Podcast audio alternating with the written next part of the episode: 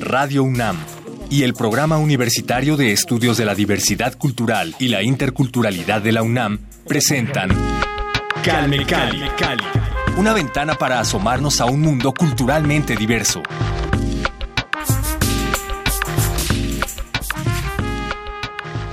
Bienvenidos a Calme Cali, gracias a todos por acompañarnos nuevamente en esta emisión. Yo soy Vania Nuche y conmigo está otra becaria más del sistema de becas del Programa Universitario de Estudios de la Diversidad Cultural e Interculturalidad de la UNAM. Ella es Pamela Pérez Ponce. Bienvenida, Pamela. ¿cómo Muchas gracias, Vania. Todo bien, gracias. Qué bueno. Ella nos visita desde Morelia, Michoacán. Bueno, no, no llegó hoy expresamente desde Michoacán, pero es originaria de Morelia, Michoacán. También pasó parte de su vida en Pátzcuaro, Michoacán, y vamos a platicar sobre su herencia purépecha. Vamos primero a escuchar una cápsula con tu semblanza para que la gente se acerque un poco más a tu vida, a lo que has hecho, y regresamos para que nos platiques a detalle. ¿Cómo no? Quédense con nosotros, esto es Calme Cali. Calme Cali. Pamela Pérez Ponce ingresó en 2011 a la carrera de Ciencias Políticas y Administración Pública en la Universidad Nacional Autónoma de México. En 2013 ingresó al sistema de becas del Programa Universitario de Diversidad Cultural e Interculturalidad de la UNAM y también fue acreedora a la mención honorífica en el Premio Estatal al Mérito Juvenil en la categoría Promoción de los Derechos y Culturas Indígenas gracias a los trabajos que desarrolló en la Facultad de Ciencias Políticas y Sociales y en el Diplomado sobre Radio y Comunicación Indígena impartido por el PUIC durante el 2016 en enero de 2017 para obtener el título de licenciada en Ciencias Políticas y Sociales con mención honorífica. Presentó la tesis El Gobierno Autónomo Indígena de Cherán Kerry, tensiones entre dos sistemas normativos. Y con este mismo trabajo, en mayo de 2019, ganó también la mención honorífica en la categoría de tesis de licenciatura en la séptima edición del premio Arturo Barman.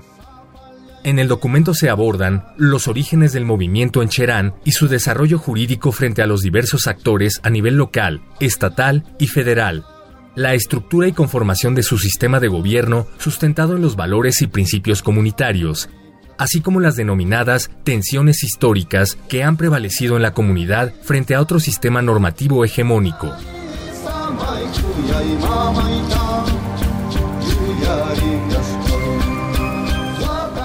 Seguimos aquí en Calmecali, estamos platicando con Pamela Pérez Ponce, originaria de Morelia, Michoacán, miembro de la cultura purépecha. En su semblanza conocieron parte de su vida, pero la tenemos aquí presencialmente para que nos cuente a detalle sobre lo que es pertenecer a la cultura purépecha y llegar a la Ciudad de México. Vámonos por partes entonces y comencemos con tu origen michoacano, vienes de una familia de comerciantes. Cuéntanos, pues, cómo diste el brinco a la ciencia política. Ya eh, nos adentraremos en unos minutos más sobre tu formación académica, pero en principio cuéntanos sobre este origen comerciante, ¿no? De una familia de comerciantes. Así es, Vania. Eh, pues bueno, eh, mi familia se ha dedicado al, al, comercio en el lago de Pátzcuaro desde hace más de 50 años. Mi abuelita fue una de las que inició con, pues ahora los puestos que ahora ya son eh, locales establecidos, son restaurantes. Ella fue una de, las primeras tres personas que llegaron a vender ahí, ya que mi abuelito era lanchero. Él fue lanchero por más de 50 años. Desde los 16 años ha estado ahí en, el lago de Pátzcuaro y actualmente ya no trabaja como lanchero, pero sigue vendiendo artesanías, ¿no? Y eh, la historia nace porque pues mi abuelita le llevaba de comer todos los días. Un día de pronto no pudo hacer de comer, fue con las señoras que vendían ahí charales, gorditas y no le quisieron vender porque decían que era para los turistas, ¿no? No para la gente de ahí. Entonces, pues ella en ese momento, claro, se le ocurrió, dijo, pues qué necesidad, yo, yo me voy a venir aquí también a vender y bueno, desde ese entonces hasta la actualidad eh, sigue el restaurante Erendira, donde todas las generaciones hemos pasado por ahí a atenderlo desde meserear, eh, calentar tortillas, lavar los trastes. Y bueno, el 2 de noviembre por supuesto es una fecha súper importante para toda la familia, todos los años de mi vida yo he estado eh, el 2 de noviembre ahí trabajando toda la noche, todo, todo el tiempo se trabaja.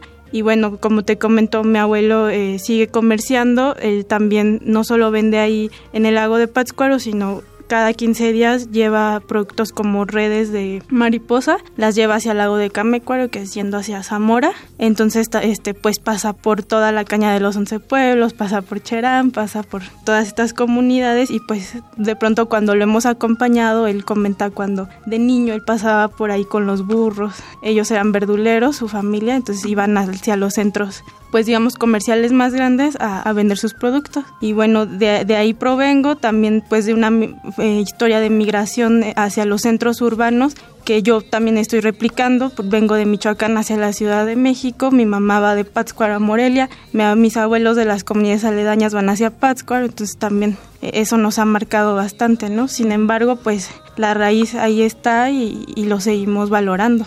Sí, nos decías que la vinculación y este arraigo con tu tierra es, fundamental, ¿no? En tu vida, en tu presente. Bueno, rápidamente hacemos el comercial para los que quieran visitar este restaurante Erendira. Cuéntanos dónde lo encontramos. Es en el Muelle General número 2, en, en eh, Pátzcuaro, Michoacán, el local 15.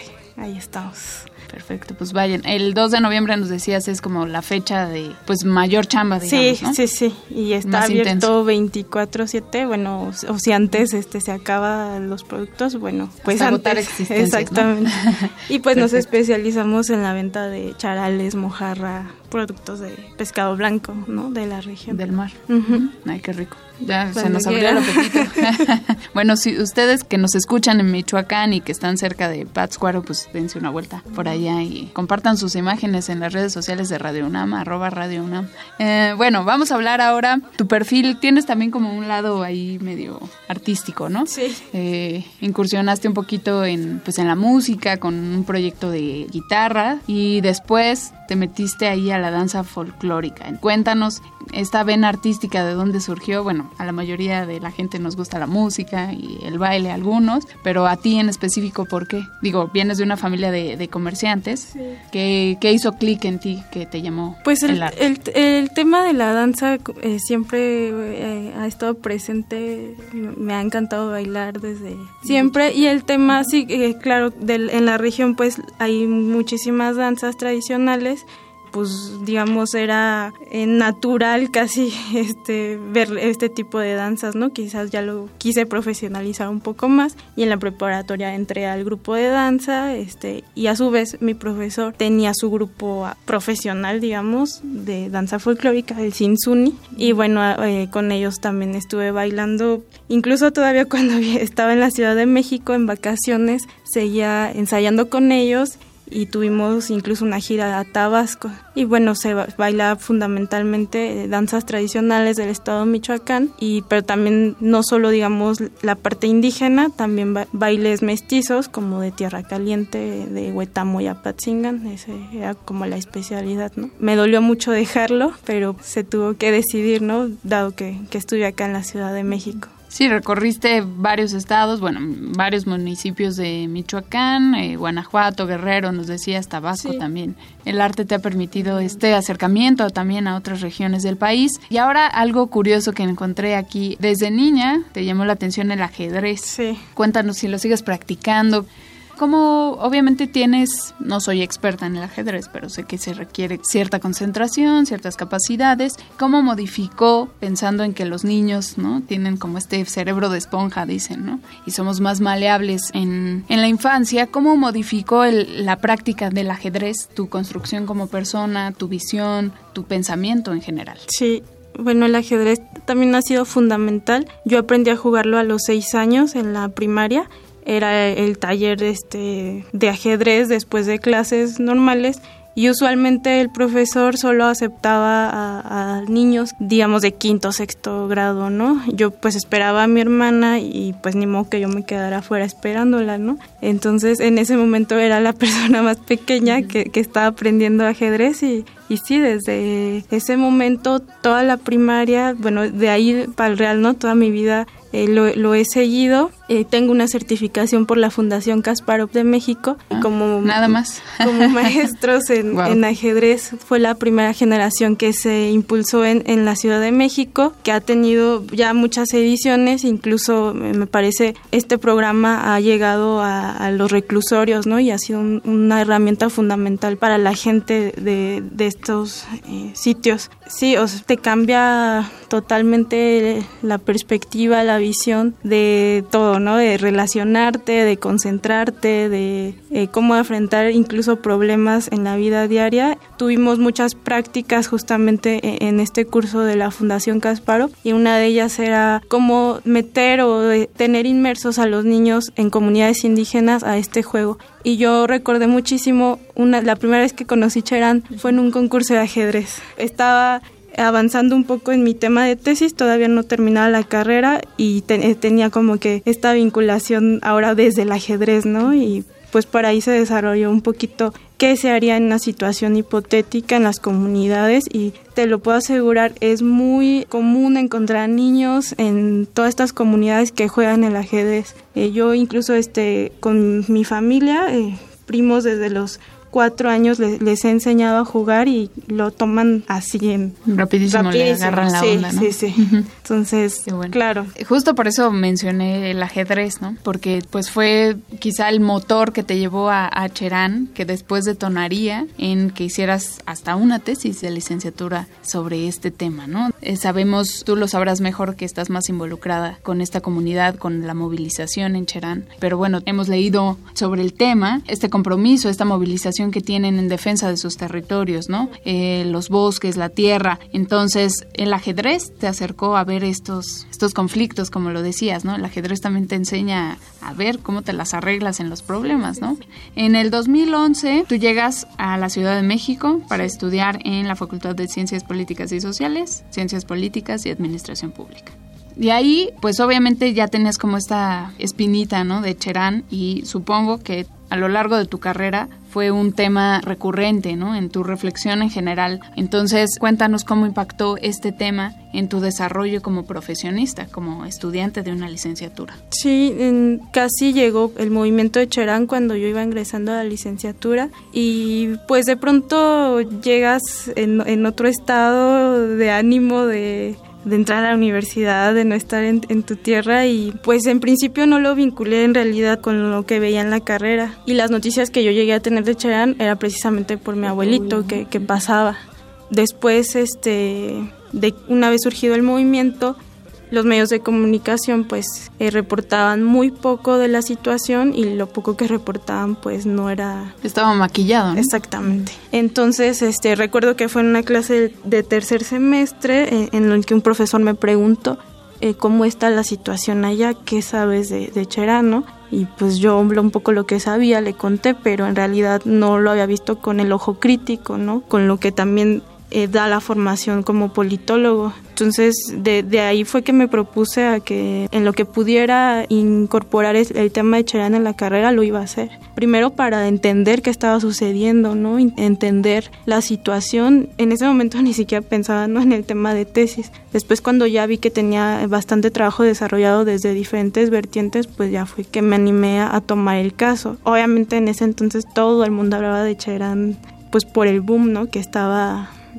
estaba, estaba como sonando. moda nada más exactamente ¿no? como moda al final estos estudios al menos en la facultad de ciencias políticas faltan hacen mucha falta y no la verdad no no son tomados en serio o pues se relegan a estudios de caso no nada más cuando pues vemos que es una forma totalmente de gobernar de administrar de organización política y social y que se puede estudiar desde cualquier nivel. Sí, de acuerdo. Bueno, justo es en el 2013, eh, un año significativo para ti, porque ya es eh, cuando te metes más en este tema de Cherán, te involucras más con toda la situación que está alrededor de esta comunidad y además eh, es cuando llegas al programa de becas del PUIC, ¿no? Sí. al sistema de becas del Programa Universitario de Estudios de la Diversidad Cultural e Interculturalidad de la UNAM. ¿Cómo sentiste que este apoyo financiero que claro. te da la UNAM participó o favoreció que tú tuvieras esta posibilidad de acercarte de cierta forma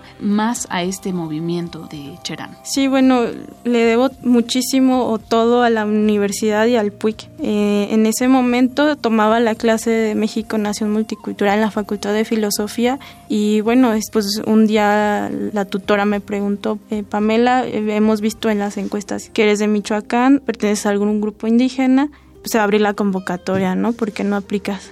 Fui, eh, tuve una entrevista bastante interesante porque no solo es hablar de quién eres, sino cómo te reconoce la comunidad, ¿no? Lo que estás haciendo y que a veces es muy difícil porque estás fuera, no no lo estás viviendo ahí, entonces quizás a lo mejor eh, ni siquiera estás legitimado para hablar de eso. Entonces, eh, pues sí, afortunadamente me dieron el apoyo y no solo es el apoyo económico de, de la beca, es el apoyo moral de los tutores, de los compañeros que conoces, conocer en realidad pues otras eh, realidades, otras circunstancias que nos trajeron a todos aquí y pues al final lo compartes, ¿no? Ha, sido algo muy, muy padre eh, estar también en las comidas anuales de los becarios.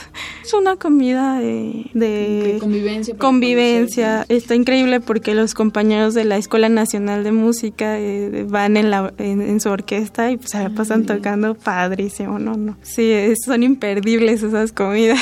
Ah, bueno, a ver si me invitan. ¿Verdad? este año. Justo es el 12 de octubre, que es el Día de la Raza, ¿no? Ok, muy bien, pues a ver si nos colamos por ¿Verdad? Este año.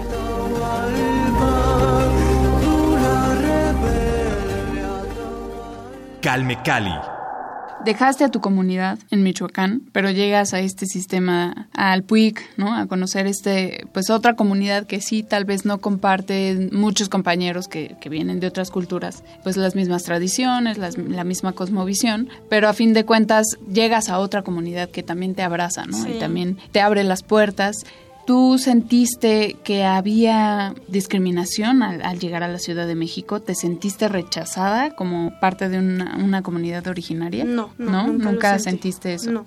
Tampoco en tu comunidad, porque leyendo tu semblanza, y es el caso de muchos, ¿no? Que se pierde la lengua por culpa de la discriminación. Claro, sí, sí. Entonces, eh, ¿tú nunca has sentido ese, ese rechazo? ¿Cómo viviste? A lo mejor no, no personalmente has sentido la discriminación, pero eres consciente de que existe, ¿no? Entonces, ¿cómo ¿Cómo, vives esta, esta situación? Sí, bueno, ahorita comentando, por ejemplo, el tema de la comida, usualmente a esta comida vamos vestidos con nuestros trajes tradicionales. Entonces, naturalmente en el metro se te quedan viendo, ¿no? Este, pues sí, como que pues te sientes vigilado, como esta persona, claro, extraña que hace aquí. Yo creo que ahí eh, ya entra mucho lo que pensemos de nosotros mismos, porque pues al contrario, ¿no? Es un orgullo portarlo y, pues ver, ¿no? Estas reacciones. Incluso una anécdota eh, que, que a veces cuento en la ciudad de Morelia. En una ocasión me tomé una sesión de fotos con mi traje tradicional porque mi mamá me lo pidió. Ella a los 21 años tiene una foto vestida eh, con el traje tradicional, entonces yo tenía los 21, dijo, pues es una tradición, ¿no? claro. Fuimos al banco, fuimos a varios establecimientos y fue como también una especie de experimento social, ¿no? Porque en su mayoría las mujeres fueron las que pues se me quedaban viendo, las que juzgaban, las que y recuerdo que dos señores grandes fueron los que me dijeron este qué orgullo qué bonitas exactamente. Digo este ahí depende mucho de cómo nos vemos cómo nos pensamos cómo nos vemos frente al otro. Yo creo que, que eso es fundamental y, y, pues no para nada. Claro que se vive la discriminación en cualquier ámbito pero al menos eh, mis compañeros en la facultad, eh, ahora en el trabajo, no jamás he sentido que me juzguen, ¿no? Por esas identidades, pues que nos cruzan a, todos, ¿no? Y son múltiples. Sí, de acuerdo. Creo que ustedes enriquecen al país, ¿no?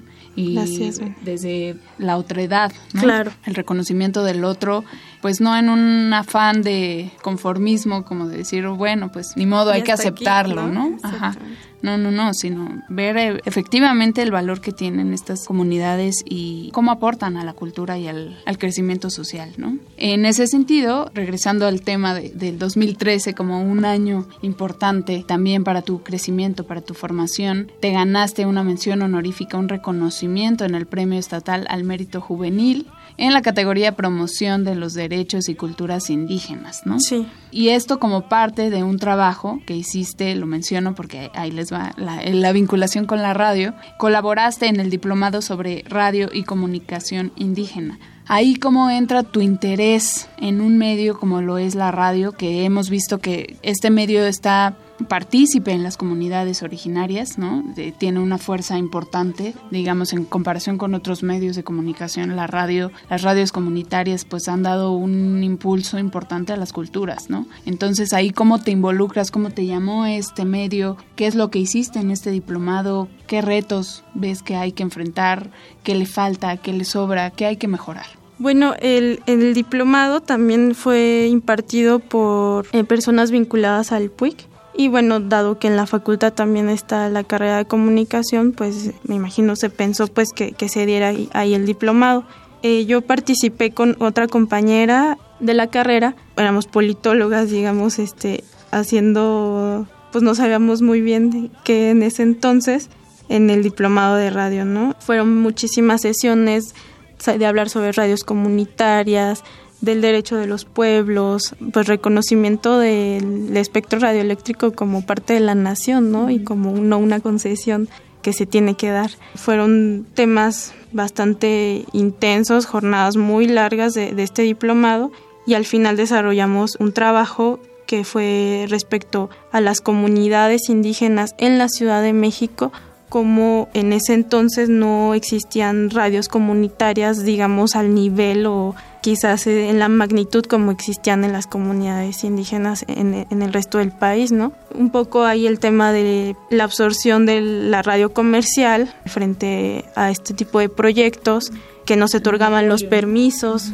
a quienes deseaban hacer este tipo de radio y pues sí, digamos, se quedó este como un proyecto final y, así varios compañeros eh, grabaron cápsulas, ¿no? de algún tema en realidad no, digamos, fue un trabajo quizás más como de teórico más detrás de, de lo que hacen la labor de, de, las radiofusoras, pero quizás centrándolo en la Ciudad de México, ¿no? Cómo era posible que con la cantidad de población indígena que hay en esta ciudad, que fácilmente hay gente de cada una de las etnias que comprenden a nuestro país, cómo era posible que, que este tema de radio indígena estuviera tan descubierto, ¿no? Fue fundamentalmente ese trabajo que se hizo en, el diplomado. Hay que mencionar, por supuesto, que este diplomado es impartido por el Programa Universitario de Estudios de la Diversidad Cultural y la Interculturalidad de la UNAM y, eh, bueno, salen convocatorias periódicamente, revisen el sitio para que estén, sean parte también de este espacio de reflexión y de conocimiento.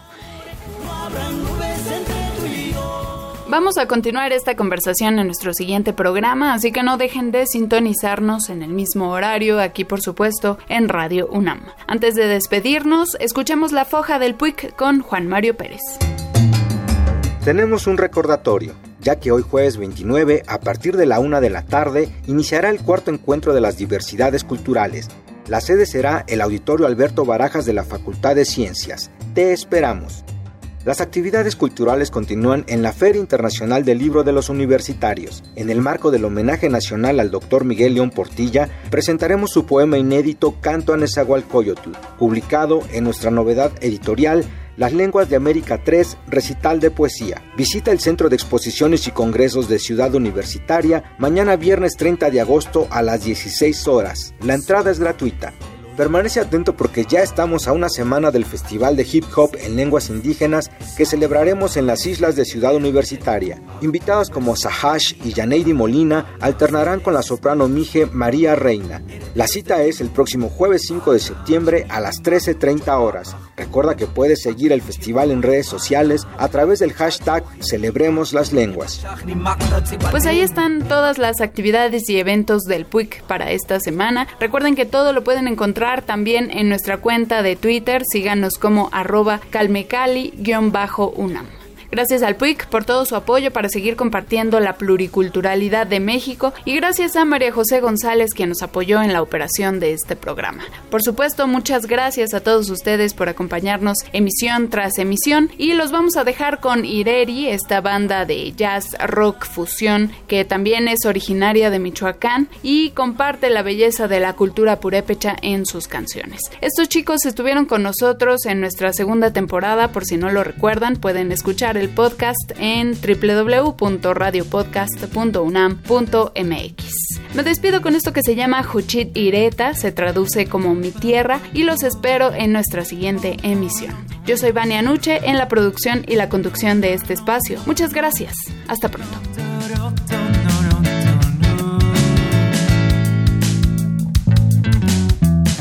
El agua está cayendo,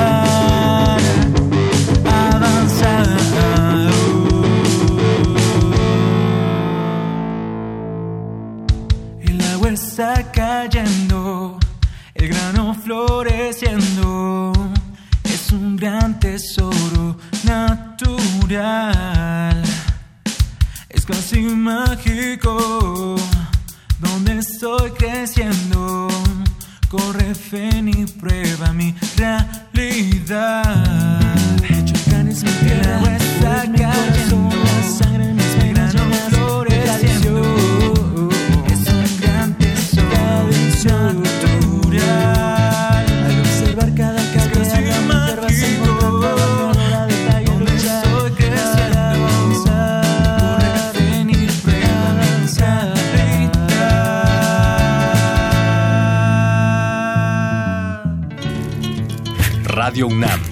El Programa Universitario de Estudios de la Diversidad Cultural y la Interculturalidad de la UNAM presentaron Calme Cali, Calme Cali, una ventana para asomarnos a un mundo culturalmente diverso.